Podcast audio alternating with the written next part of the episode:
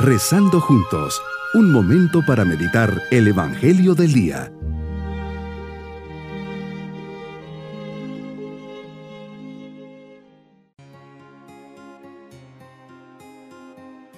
Hoy, cuarto domingo del tiempo ordinario, siempre alegres y en familia comenzamos este día de fiesta, fiesta, recordémoslo bien, de la resurrección del Señor.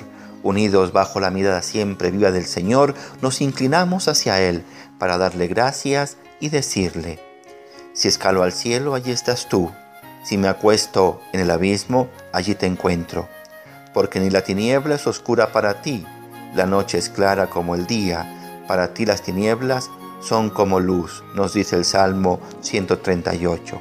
Es verdad, en tu resurrección las tinieblas se convierten en luz, la noche se dé el paso al día que no conoce ocaso. La muerte y resurrección del Verbo de Dios encarnado es un acontecimiento de amor insuperable, es la victoria del amor que nos ha liberado de la esclavitud, del pecado y de la muerte. Sí, ha cambiado el curso de la historia, infundiendo un indeleble y renovado sentido y valor a la vida del hombre, nos dice el Papa Benedicto XVI. Reflexionemos en el Evangelio de San Mateo capítulo 5 versículos 1 al 12. Señor, nos dejas una gran lección de vida aquí. Palpamos el genuino y verdadero espíritu del cristiano.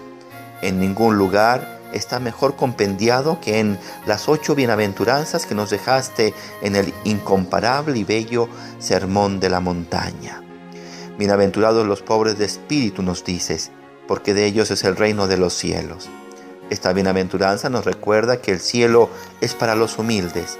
Los pobres de espíritu son aquellos que nunca olvidan que todo lo que son y poseen les viene de ti. Nada tienen como propio quien te valora por encima de todas las cosas, será su recompensa perenne. Dicen con Job, el Señor dio, el Señor ha quitado, bendito sea el nombre del Señor. Bienaventurados los mansos, dice Señor, porque poseerán la tierra. La tierra a la que te refieres es una sencilla imagen poética para designar el cielo. Los mansos de que hablas no son los de carácter apocado, timoratos, sin nervio ni sangre, que el mundo designa con esa palabra.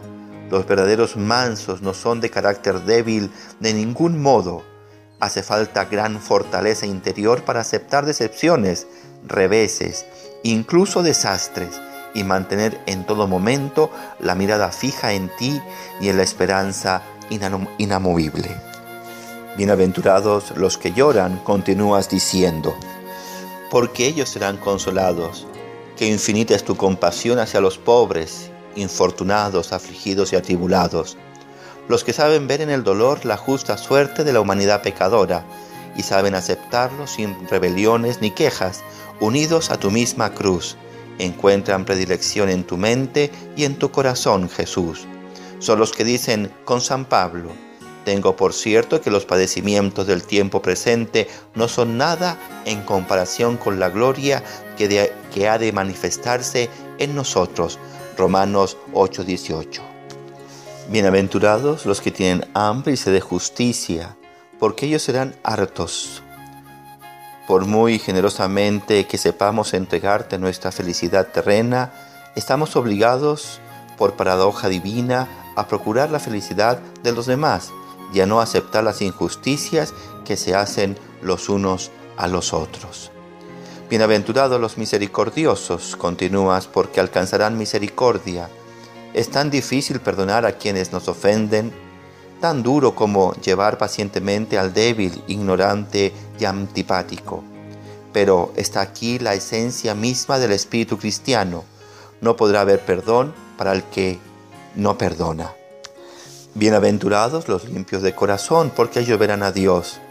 Esta no se refiere solamente a la castidad o a la pureza, como muchos piensan, sino al olvido de sí, al verlo todo desde tu punto de vista y no de lo nuestro. Quiere decir unidad de fines, primero tú, sin engaños ni componendas. Bienaventurados los pacíficos, porque serán llamados hijos de Dios.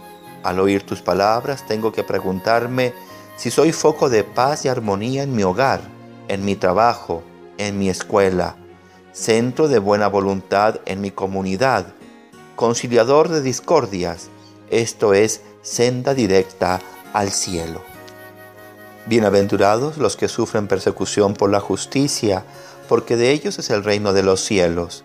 Y con esta última bienaventuranza bajamos la vista por la poca generosidad con que llevamos las insignificantes molestias en el campo religioso, social y político, y acompañar a todas las almas torturadas, presas injustamente.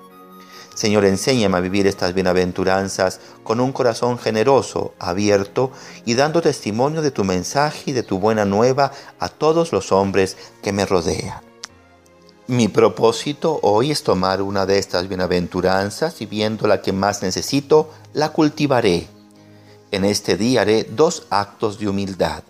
Mis queridos niños, el Señor nos pide que seamos mansos y humildes de corazón, que sea desprendido de las cosas, que busque saciarme de su palabra y justicia, que nunca pague mal por mal, sino al contrario que venza el mal con el bien y nos vamos con la bendición del Señor.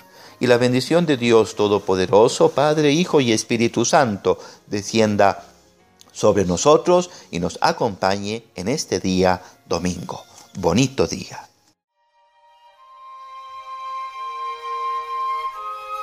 Hemos rezado junto con el Padre Denis Doren, Legionario de Cristo.